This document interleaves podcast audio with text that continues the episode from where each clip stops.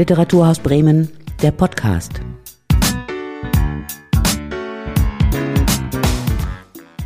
Ja, der Podcast heute mit Silke Behl und mit Irene Nehen. Wir sind in Schwachhausen in der Buchhandlung Melchers. Ein Delikatessengeschäft für Leser. Guten Tag, Irene Nehen. Wo kommt dieser herrliche Titel her? Guten Tag, Frau Behl. Ja, diesen Titel hat mein Mann vor langen Jahren mal geschöpft, äh, als er in Bremen in der Innenstadt die Buchhandlung Storm immer weiter ausbaute, immer weiter ausbaute. Und da kam ihm der Gedanke mit den Delikatessen. Und äh, die Bücher sind ja auch eine Art Delikatesse für den Menschen. Sie sollen ihn ablenken, sie sollen ihm die Freizeit verschönern, sie sollen aber auch durchaus als weniger Delikatesse in Berufen helfen. Aber Delikatesse, finde ich, passt hier für meinen Laden sehr gut, weil ich viele Kunden habe oder die meisten meisten Kunden habe, die sich schöne Sachen aussuchen, um damit ihre Freizeit zu gestalten. Sie haben eben gesagt, äh, früher war der Laden in der Innenstadt, äh, da gab es auch schon Delikatessen für Leser, aber die Buchhandelsdichte war da relativ groß. Viele große Buchhändler haben sich wirklich auf kleinem Raum ähm, das Publikum irgendwie teilen müssen. Das ist ja anders als bei Delikatessenläden wahrscheinlich, wo man dann eher in Konkurrenz geht zueinander. Ich habe gehört, dass die Buchhändler in der Vergangenheit sehr, sehr gut zusammengearbeitet haben. Wie kann sowas sein in der Marktwirtschaft? Delikatessengeschäfte, so wie Sie sagen, ändern sich ja auch, beziehungsweise unterscheiden sich ja auch. Und so unterscheiden wir Buchhandlungen uns auch. Natürlich haben wir alle die gleichen Bestseller, aber wir haben auch alle Fachgebiete, auf die wir uns spezialisieren. Ich habe zum Beispiel hier für mich in der kleinen Buchhandlung, ich habe eine relativ große Sachbuchabteilung mit Biografien, mit wirtschaftlichen Sachbüchern, mit politischen, mit historischen Sachbüchern. Andere Buchhandlungen, andere kleinere Buchhandlungen spezialisieren sich aufs Kinderbuch. Oder früher gab es Zeiten, da spezialisierte man sich auch durchaus aufs Taschenbuch oder auch politische Buchhandlungen. Also insofern, wir sind nie damals Konkurrenten gewesen, sind es heute eigentlich auch noch nicht, sondern es war immer ein Miteinander. Man spricht auch ein bisschen von einem Klüngel. Ja, im Plöngel. Ich bin ja nun schon wirklich seit fünf Jahrzehnten hier in Bremen und wir hatten also früher viele für mich damals sehr alt ehrwürdige Buchhändler.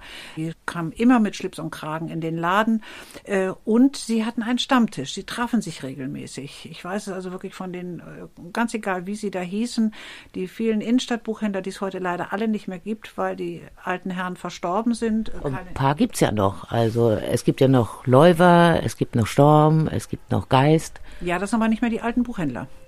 Storm hat eine junge Inhaberin. Geist ist inzwischen eine Kette. Das ist nicht mehr Geist, das ist inzwischen eine Kette.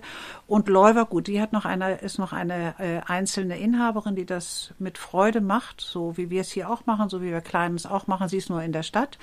Aber es gibt nicht mehr diese vielfältigen Buchhandlungen, die wir früher in der Innenstadt hatten. Ich könnte Ihnen an der Hand jetzt fünf, sechs, sieben Buchhandlungen aufzählen, die alle definitiv nicht mehr da sind. Sie sind schon seit 50 Jahren dabei. Damals äh, beherrschten noch die Herren mit Schlips und Kragen die Szene. Durften Sie an diesen Stammtischen auch mal teilnehmen? Nein, das war eine Sache, die wirklich nur die Ladeninhaber gemacht haben. Das war kein Stammtisch für die Angestellten. Was wurde da diskutiert? Ach, das, ich war nicht dabei. Es wurde natürlich erstmal ein Bierchen getrunken und was geraucht und ich glaube auch was gegessen, das weiß ich aber nicht genau.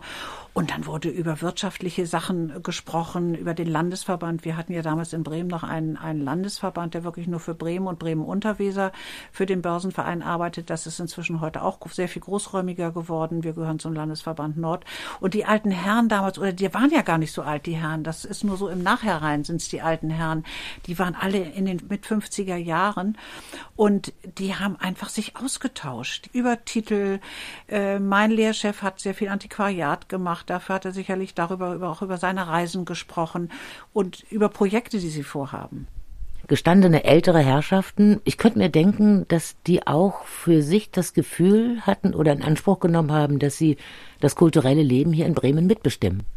Bestimmt, das haben sie auch. Denn äh, es gab damals noch nicht diese ganzen Theater, die wir haben. Es gab, soweit ich weiß, damals nur den Goetheplatz, äh, vielleicht auch noch ein kleineres Theater.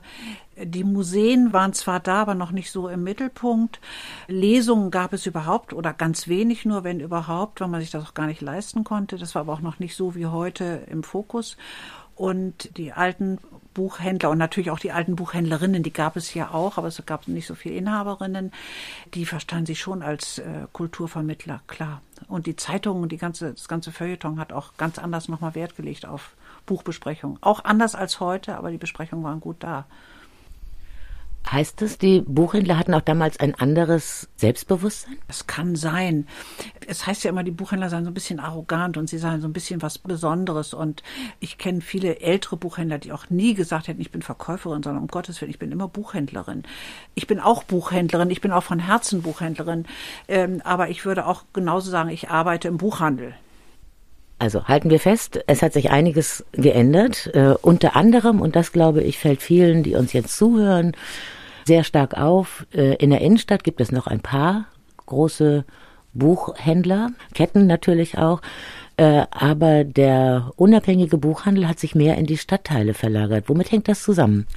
Das hängt sicherlich damit zusammen, dass die Ketten, ähm, wir sagen mal die Talias dieser Welt, dass die sich in den Innenstädten breit machen. Die machen in den Innenstädten leider die kleineren Läden kaputt und die kleineren Läden haben, wenn sie in einer Innenstadt sind, neben einem großen zwar noch Chancen, aber keine so ganz großen Chancen mehr. Denn die Möglichkeit, dass das gewünschte Buch bei dem großen Filialisten auf dem Tisch liegt und man es gleich mitnehmen kann, ist sehr groß.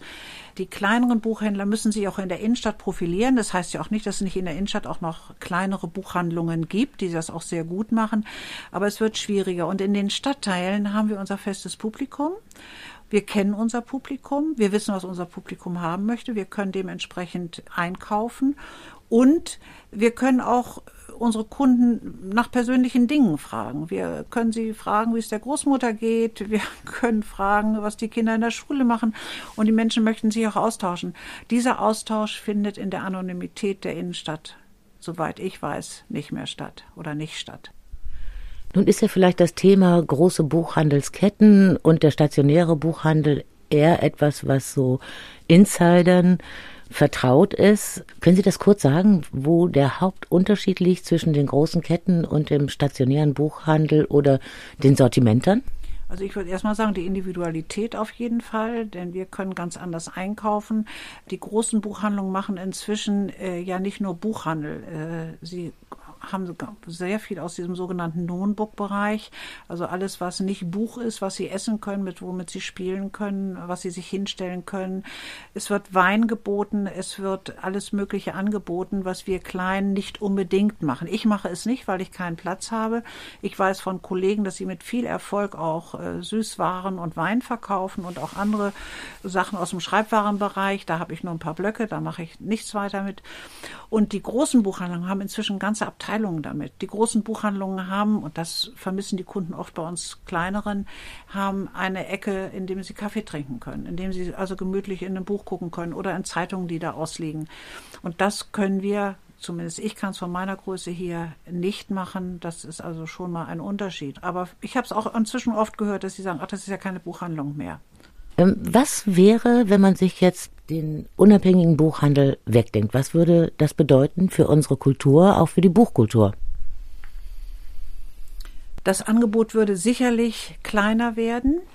Die Verlage könnten nicht mehr so in die Einzelheiten gehen, sie könnten nicht mehr so differenzierte Ausgaben machen, so differenzierte Themen angreifen. Es würde viel mehr zu einer Massenware werden. Also die Auflagen von sogenannten Bestsellern oder von Bestsellern würden immer größer, immer größer, weil die Menschen sich darauf stürzen, weil die großen Buchhandlungen das eben in Mengen auf die Tische legen, so wie sie heute ja auch schon machen. Äh, wenn ich zum Beispiel jetzt hier an Obama denke, der fällt mir als Bestseller nun gerade ein, weil ich ihn auch gerade verkauft habe, der liegt bei uns auch im Stapel. Aber da liegt unter Umständen in einer großen Buchhandlung ist ein ganzer Tisch und ein großes Bild oben drüber. Und das Bild würde sich verändern durch das Angebot, durch die Vielfalt.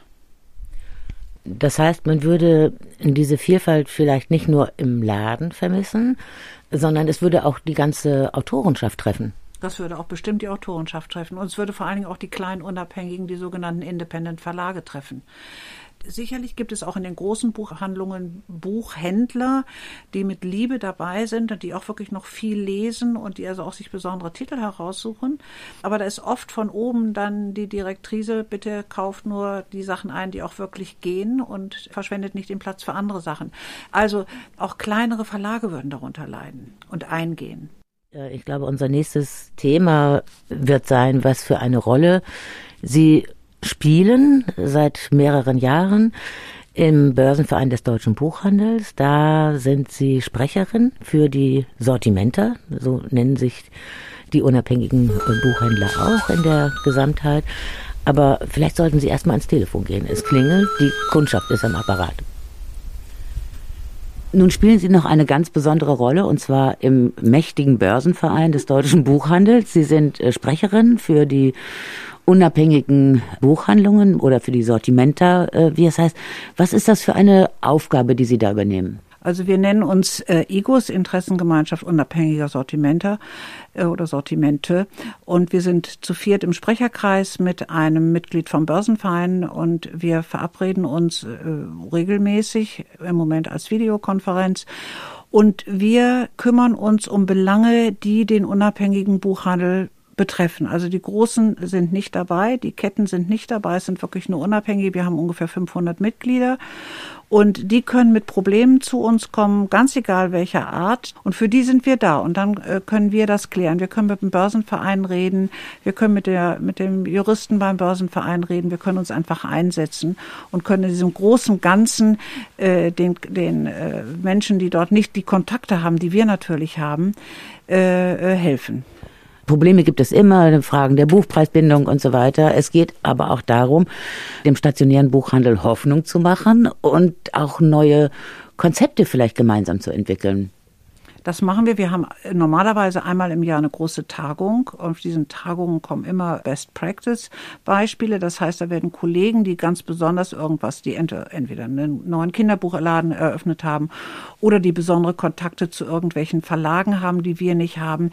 Wir machen äh, einmal im Jahr, wie gesagt, diese große Tagung. Oft verabreden wir uns da mit Verlagen. Das heißt, wir werden von den Verlagen eingeladen, lernen den Verlag kennen, lernen das Verlagswesen kennen, können individuelle Fragen an den Verlag stellen stellen. Und wir müssen darauf achten, dass wenn, wenn wir diese Veranstaltung haben, dass wir ganz wahnsinnig viel Freizeit für die äh, Kollegen einbauen, denn die haben immer ganz viel untereinander auszutauschen, ob die nun aus Erfurt kommen, aus die, ob die aus Bayern kommen, ob die von der Küste kommen oder aus dem Rheinland, ganz egal. Wir sind ja ganz gemischt durch Deutschland, quer durch Deutschland und wir treffen uns auch immer mal Nord, Süd, Mitte. Das wird immer genau abgesprochen und der Austausch ist dann ein ganz, ganz wichtiger. Ja, der Austausch ist wichtig. Ich komme nochmal auf den Aspekt Best Practice zurück. Man kriegt ja auch sehr viel mit, was äh, in anderen Regionen, wo man vielleicht gar nicht so regelmäßig unterwegs sein kann, was da für Buchhandlungen aufmachen, was es für neue Konzepte gibt. Fällt Ihnen jetzt auf Anhieb was ein, wo Sie sagen, Mann, also wenn ich jetzt nochmal 30 Jahre jünger wäre, könnte ich mir so ein Konzept vielleicht auch ausgedacht haben? Das ist eine ganz schwierige Frage. Ich bin eigentlich mit dem Konzept, was ich habe, zufrieden. Wenn ich 30 Jahre jünger wäre, dann würde ich vielleicht sagen, die nächste Buchhandlung, das sage ich meinen Mitarbeiterinnen auch, wird etwas größer als 70 Quadratmeter, damit man noch ein bisschen mehr zeigen kann. Aber das Konzept, mit dem bin ich eigentlich heute sehr zufrieden, wie ich es mache das spricht ja auch für sich, äh, was Sie für eine Kundenbindung haben. Und äh, der Laden wirkt ausgesprochen gemütlich auf den 70 äh, Quadratmetern. Aber ich komme noch mal auf eine andere Frage. Als Sortimenter muss man natürlich auch immer ein bestimmtes Sortiment vorhalten. Wir haben eben schon drüber gesprochen, dass man natürlich seine Kunden kennen muss, um zu ahnen, was nachgefragt ist. Trotzdem muss man auch immer wieder schauen, dass man auf dem Laufenden bleibt und alles im Blick behält. Ja, das ist richtig. Und Sie fragen jetzt so gesehen gerade im richtigen Moment. Ich komme nämlich jetzt von einer digitalen Börse bzw. digitalen Einkaufstagen. Wir kaufen zweimal im Jahr, haben wir die Möglichkeit einzukaufen. Das heißt, wir können das ganze Jahr über einkaufen, aber zweimal im Jahr werden uns die Novitäten angeboten. Und das findet normalerweise hier in Bremen in einem Hotel statt, wo die Vertreter kommen und wo wir Buchhändler dann unsere Termine haben und dort einkaufen. Das geht im Moment nicht. Wir haben es jetzt digital gemacht und ich bin total begeistert, wollte es eigentlich erst überhaupt nicht mitmachen. Wir treffen uns mit den Vertretern. Ich kenne die Verlage ich kenne Autoren, ich kenne Themen, ich weiß, was meine Kunden suchen. Trotzdem äh, werde ich immer wieder überrascht von neuen Autoren oder neuen Verlagen auch, die mir Dinge anbieten, wo ich sage, gut, das probierst du einfach mal aus. Vielleicht ist das was für deine Kunden. Und natürlich müssen wir uns auch danach richten, was in der Presse hochgehalten wird. Bleiben wir mal bei der örtlichen Zeitung. Wenn da ein Buch besonders gut besprochen wird, dann können wir uns teilweise nicht retten vor Nachfragen, haben es natürlich unter Umständen nicht da, weil die Absprache zwischen der Presse und zwischen dem Buchhandel nicht gut ist, denn es wird uns nicht mitgeteilt, also Leute, das und das Buch wird besprochen, guckt mal, dass ihr das da habt. Da müssen wir dann selber agieren. Oder ein Sportler schreibt ein Buch und ich sage, ach Quatsch, was brauche ich denn dieses, dieses Buch von dem, von dem Fußballmenschen sowieso? Und dann kommt auf einmal eine Riesennachfrage. Da kann ich also absolut schief liegen. Oder aber äh, jetzt äh, das Buch äh, von der Harris, von der neuen Vizepräsidentin in Amerika. Das war kaum da. Da fragen die Leute wie wild danach. Gott sei Dank habe ich genügend eingekauft. Es gibt immer Themen, auf die wir uns einstellen müssen. Ich könnte mir vorstellen, dass das gerade das ist, was den Buchhändlerberuf richtig spannend macht. Man muss auch ein Gefühl für die eigene Zeit entwickeln. Normalerweise bestellt man ja mehrere Monate im Vorlauf. Dann muss man schon ein bisschen in die Zukunft gucken können. Was für Themen werden die Menschen bewegen oder spielt das nicht so eine Rolle? Das spielt nicht so eine Rolle. Also wo man in die Zukunft gucken muss, ist oft, das fällt jetzt im Moment durch diese Corona-Zeit flach, ist bei der Reise. Da sind wir also von unseren Vertretern abhängig, die sagen, also es fällt uns auf, dass diese Leute dieses Jahr alle nach Kanada fahren wollen oder nach Sizilien das merkt man dann, das ist auch die Nachfrage bei den Reisebüros. Natürlich, wir müssen im Voraus bestellen, aber wir können viele Sachen können wir ja nicht absehen. Wir können keine Corona absehen am Anfang, wir können keine Präsidentenwahl absehen unbedingt, wir können keine wirtschaftlichen Entwicklungen absehen. Es passiert so wahnsinnig viel, da muss man dann spontan agieren und das können wir auch. Und die Verlage bieten uns ständig auch dann die Dinge an, die wir einkaufen sollen. Unsere Großhändler liefern fantastisch und wir können über die ganz schnell auch die Sachen nachbestellen oder bestellen, wenn wir nicht, sie nicht rechtzeitig geordert gehört haben. Ich komme nochmal auf einen Punkt zurück, der äh, vielleicht sonst zu verschwinden droht. Sie haben eben gesagt, also ich gucke mir das an, also ich rede auch mit den Verlagsvertretern und dann sage ich, ach, das probiere ich mal aus, das riskiere ich. Es ist ja immer auch ein Risiko, denn alles, was hier steht, ich weiß nicht, wie viele Bücher sind es? Oh Gott, müsste ich nachgucken. Also 6.000, 7.000 sind es. Die sind alle bezahlt. Die sind alle fast bezahlt, ja. Das heißt, man geht auch immer ein Risiko ein. Also wenn man sagt, ich probiere das mal aus, äh, mal gucken, wie meine Kunden darauf reagieren, das kann auch daneben gehen. Das kann absolut daneben gehen, aber wir dürfen auch zurückschicken. Wir müssen Genehmigungen haben, äh, wenn wir neu einkaufen. Die Bücher sollten wenigstens ein halbes bis ein Dreivierteljahr, ich gucke eigentlich auch noch auf wenigstens auf ein Jahr im Laden stehen und nicht verkauft sein.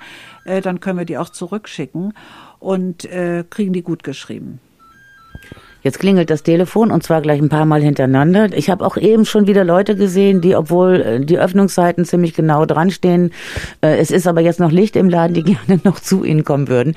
Ich schließe mal die Frage an, wenn ich mich jetzt hier umgucke in den Regalen, würde ich damit in die Lage versetzt werden, so ein ungefähres Profil Ihrer Kundschaft zusammenbasteln zu können? Das glaube ich nicht, denn wir haben doch sehr vielseitig. Ich habe also versucht, sehr vielseitig äh, mein, mein Lager hier zu führen.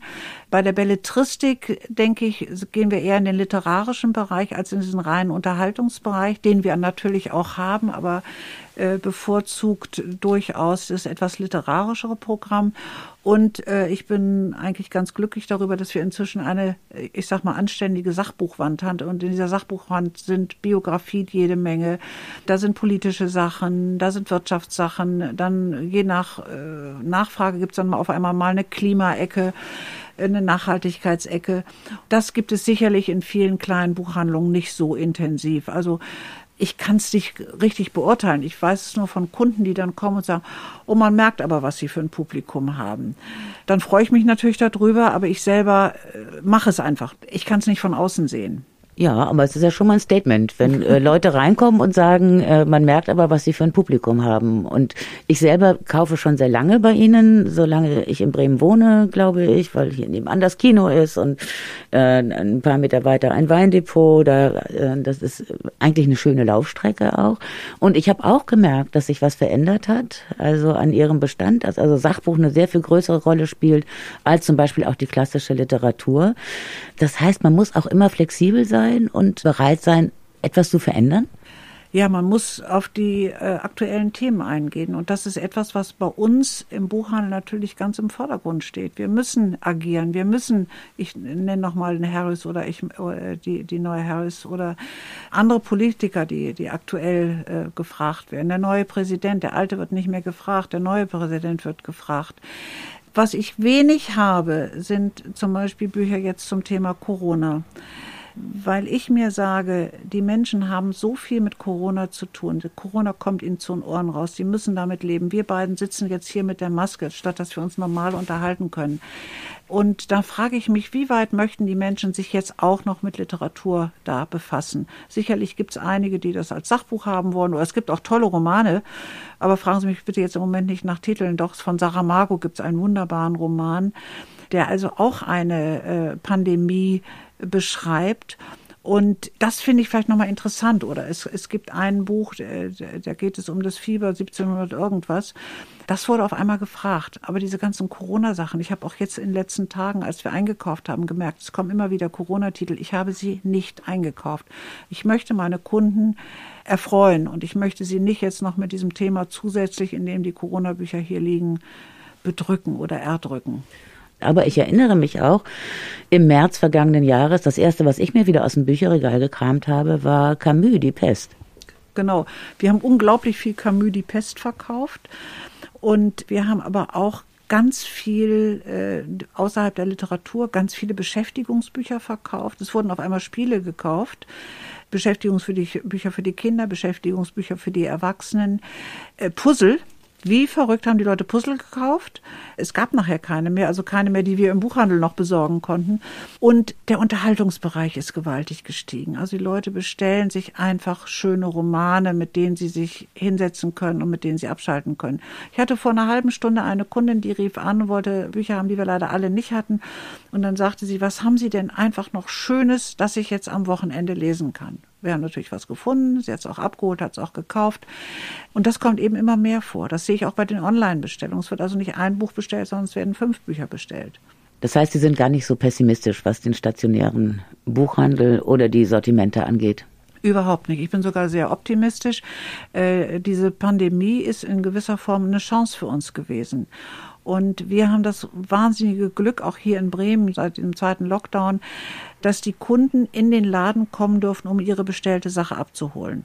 Wir haben also weiterhin den Kundenkontakt. Wir müssen sie nicht draußen unter Umständen bei Regenschnee oder sonst etwas abfertigen, sondern sie dürfen in den Laden kommen, aber nur bestellte Sachen abholen. Und das ist in Bremen erlaubt, das ist in anderen Bundesländern nicht erlaubt. Nach Niedersachsen gehen, da läuft der ganze äh, Abverkauf oder die ganze Übergabe der Ware draußen vor der Tür ab. Wir können es nicht ändern. Ich bin heilsfroh und heilsdankbar, dass wir in Bremen uns das so erlaubt ist, wie es erlaubt ist. Und die FFP2-Masken tragen wir alle hier und das schon lange. Ich möchte noch mal ein paar Sätze vielleicht hören äh, zu dem Thema der stationäre Buchhandel oder die Sortimenter sind überlebenskräftig, weil ähm, wenn man auf den Buchmessen gewesen ist vor einigen Jahren noch, dann wurde immer die Apokalypse heraufbeschworen und äh, ähm, man wundert sich, der Handel lebt noch immer und es werden auch regelmäßig neue Geschäfte aufgemacht. Es werden immer noch wieder neue Geschäfte aufgemacht. Diese Menschen sind mutig. Und Gott sei Dank, äh, Sie sagten Apokalypse, Gott sei Dank hat das nachgelassen. Man konnte ja die Zeitungen aufmachen, ob es die großen Tageszeitungen waren, ob sie klein waren. Überall hieß es, das Buch geht dem Ende zu und der Niedergang des Buches ist da. Und wenn jetzt erstmal die E-Books da sind, braucht man keine Bücher mehr. Und wie lange dauert das? Und das hat sich alles nicht bewahrheitet. Die E-Books werden gekauft, aber relativ wenig im Verhältnis, längst nicht so, wie sich das damals angekündigt hat. Komischerweise habe ich heute zwei Reader bestellt. Ich habe lange, lange keine Bestellung gehabt. Heute hatte ich nur mal zwei E-Book-Reader. Ist ja auch in Ordnung und Hauptsache die Leute lesen. Der stationäre Buchhandel oder sagen wir mal der Buchhandel überhaupt, der ist der große Gewinner in dieser Pandemie, finde ich. Und ich weiß es von vielen Kollegen, Kontakt, wir sprachen vorhin über den Egos, die Egos, ich sage immer der, die EOS.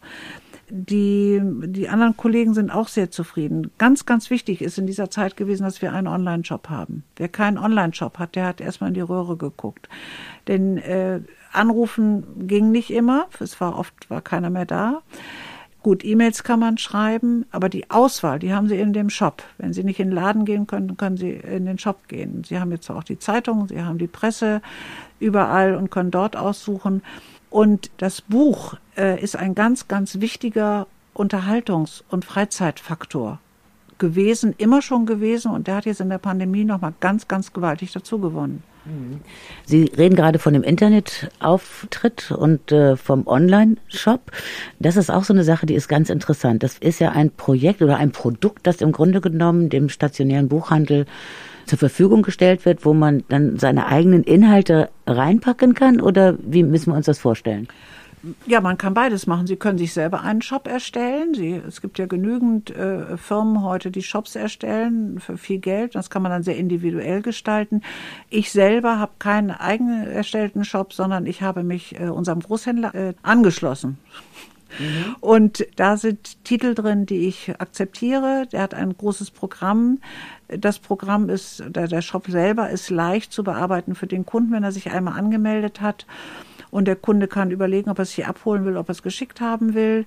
Die Möglichkeiten sind da und er hat eben die große, große Auswahl. Und ich muss mich nicht täglich um diesen Shop kümmern, denn wenn man einen Online-Shop hat, einen eigenen, muss man sich auch ständig drum kümmern. Und wenn ich mich angeschlossen habe an den Großhändler, wie in diesem Fall, muss ich nicht selber jeden Tag was machen. Das heißt, das ist so etwas, was man gerne als äh, Win-Win-Situation beschreibt. Ja, genau, das kann man gut, kann man da gut äh, dafür anwenden. Wenn Sie nochmal zurückschauen, würden Sie heute nochmal starten als Buchhändlerin? Also Sie haben ein interessantes, glaube ich, sehr reiches äh, Berufsleben gelebt bisher. Sie vertreten Bremen auch. Sie haben eine wichtige Stimme im Börsenverein des deutschen Buchhandels.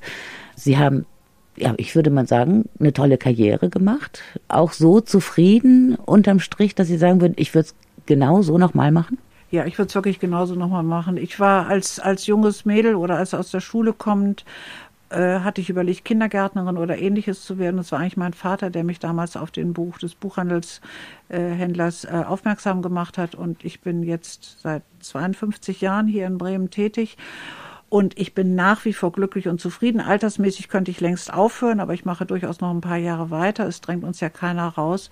Es macht mir nach wie vor Spaß. Es ist nach wie vor interessant. Der Umgang mit den Menschen, der Umgang mit dem Buch, der Umgang mit der Literatur, die Vielseitigkeit. Und es gibt im Grunde genommen keinen Tag, an dem man nicht irgendetwas dazulernt weil eine Frage nach einem bestimmten Thema aufkommt, von dem man noch nie etwas gehört hat. Und wenn die Zeit ist, schlage ich das sofort nach und gucke, was ist denn das? Was will er denn da haben? Und das geht eben auf vielen Gebieten so. Und unser Beruf ist unglaublich vielseitig und macht mir nach wie vor Spaß. Immer wieder würde ich ihn ergreifen. Ein schönes Resümee. Es gibt keinen Tag, an dem man nicht irgendetwas dazulernt. Vielen Dank, Irene Nehn. Wir waren heute in der Buchhandlung Melchers in Schwachhausen. Irene Nehn und Silke Behl.